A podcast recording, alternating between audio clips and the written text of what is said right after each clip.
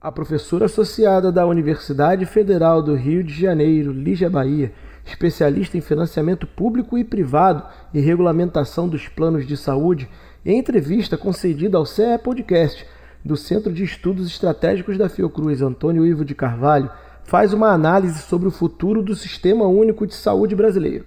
Ela destaca a jornalista Daiane Batista os legados e desafios do SUS principalmente diante da pandemia de Covid-19. Professora Lígia, como mudar o quadro em que os planos de saúde privados têm grande participação na atenção à saúde da população brasileira? Eles são necessários em um país que tem o SUS? Como mudar esse quadro é uma pergunta de governo, né? Eu acho que é uma pergunta, sim, para os, para os próximos governos. Na realidade, os governos não têm mudado esse quadro, pelo contrário, né? os sucessivos governos que nós temos têm apoiado o crescimento dos planos privados de saúde no país. Então, a pergunta tem que ser devolvida para eles, né? É, para o presidente, para os governadores, para os prefeitos, etc. Eles é que têm que saber como mudar esse quadro. Os partidos políticos que têm que saber como mudar esse quadro, né? São programas políticos, né? Agora, é, a gente pode subsidiar, né? A gente pode ter, a partir das nossas pesquisas, das nossas, enfim, do que a gente vem estudando e tal, contribuir, mas essa é uma decisão política, né? E a decisão política não tem sido essa, a decisão política tem sido sempre ampliar é, o mercado de planos de saúde, sempre com uma perspectiva que isso desonera o SUS, né? Isso é assim, essa é essa, digamos assim, é uma frase que ela está na boca de qualquer partido político seja os partidos políticos situados no espectro mais à esquerda, seja os partidos políticos situados no espectro mais à direita, né? Então, esse é um problema, não é? Porque não é uma questão, olha só, não é uma questão teórica, né? nem epistemológica, nem muito menos assim é, de gestão, né? Essa é uma decisão política. Assim, quem tem direito à saúde no Brasil? Né? Essa, essa é uma questão do poder. Portanto, o poder né, diz respeito à questão política. Como que se dá a distribuição desse poder de acessar e utilizar com qualidade é, ações e serviços de saúde? Não só, não é só médico, hospital, ambulância, medicamento, é também a proteção aos riscos. Né? Quem tem direito de se proteger dos riscos da saúde? Nós vimos o que aconteceu com a Covid-19. Né? Quem eram os mais expostos ao risco? Quem teve direito de se proteger dos riscos à Covid? Não foram todos os brasileiros muito pelo contrário, foram muito poucos, né? E, enfim, até hoje a gente vê aí um monte de gente né, nas suas fazendas, nos seus sítios, etc. Mas quem são essas pessoas, né? Então, é, essa é uma decisão política, né? uma decisão que é muito importante. Agora, eu acho que o que é importante é que a gente explicite, né? explicite essa, essas, essas, é, esses lugares, né?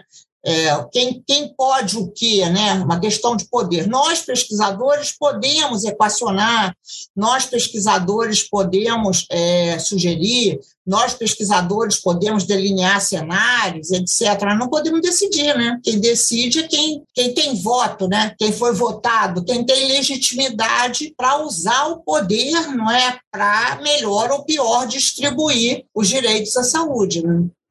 Professora Lígia, como avalia hoje a possibilidade de se concretizarem os princípios do SUS? Universalidade, equidade e integralidade. Será acha possível o SUS concretizar-se plenamente? Eu acho super possível, né? Tanto assim que a gente apoiou a Constituição de 88. Ninguém era maluco de achar que aquilo era uma utopia inalcançável, etc. Não, não é isso, né? O que seria necessário uma revolução socialista para se ter um SUS, há vários países capitalistas não é, que têm sistemas de saúde universais públicos. Então, é plenamente alcançável, né? é plenamente alcançável e não se precisa ter uma revolução comunista para que isso ocorra, não é? É digamos assim, é, é, um, é um pacto, né? Isso é um pacto social. Quais são as áreas que vão ser mercantilizadas e quais são as áreas que vão ser desmercantilizadas, não é? Foi assim que os sistemas universais é, se é, consolidaram, não é? Eles se consolidaram porque havia um privado que se tornou público, né? Então é perfeitamente plausível, factível e correto, né? Correto do, se a gente considerar assim, critérios epidemiológicos, necessidades de saúde, transformar o privado em público no Brasil, não é?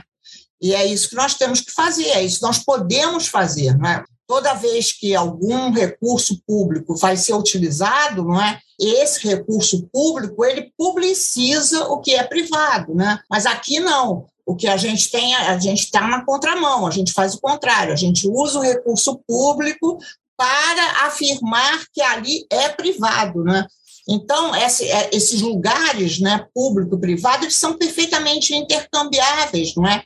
É? Sempre foram, sempre serão, né? Então, vou dar exemplos. A gente tinha hospitais privados que se transformaram em públicos, não é? O hospital aqui da Posse, né, o Hospital de Nova Iguaçu, era um hospital privado de uma empresa de plano de saúde que se tornou público durante o regime militar. Agora, foi preciso um ato, digamos assim, de força para transformar alguma coisa privada em pública, né? O Hospital da Lagoa era privado, se, transformou em público, não é? Agora nós estamos num processo ao contrário. Nós temos hospitais filantrópicos se transformando em privados, justamente para demonstrar que esses vetores eles podem ter direções diferentes, não é? Dependendo da política. Agora for, foram gestos políticos esses, né? Quem permitiu um hospital filantrópico se transformar em privado, isso é uma, uma, extrema violência. Esse é um gesto de extrema força, porque transformar uma instituição filantrópica em privada é alguma coisa muito, muito, precisa ter muito poder. Não é? E para transformar a beneficência portuguesa né, em também instituição privada, foi preciso ter muita força, força política. Então, usar essa força política, né, usar essa decisão política Entretanto, essa não é uma lição, não parece ser uma lição que fica e que vá polarizar o debate eleitoral.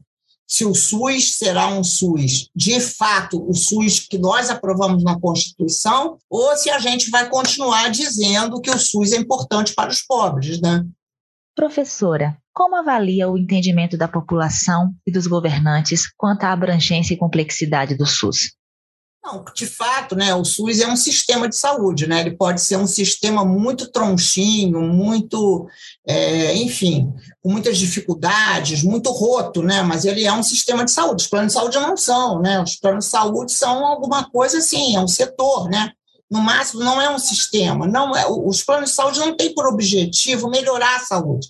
O SUS tem por objetivo melhorar a saúde, o SUS tem por objetivo proteger a população. Então, não há equivalência, não é? Muitas vezes essa equivalência, ela atrapalha muito, não é? Os pesquisadores, atrapalha muito o debate, inclusive, né? Nós estamos falando do SUS, né?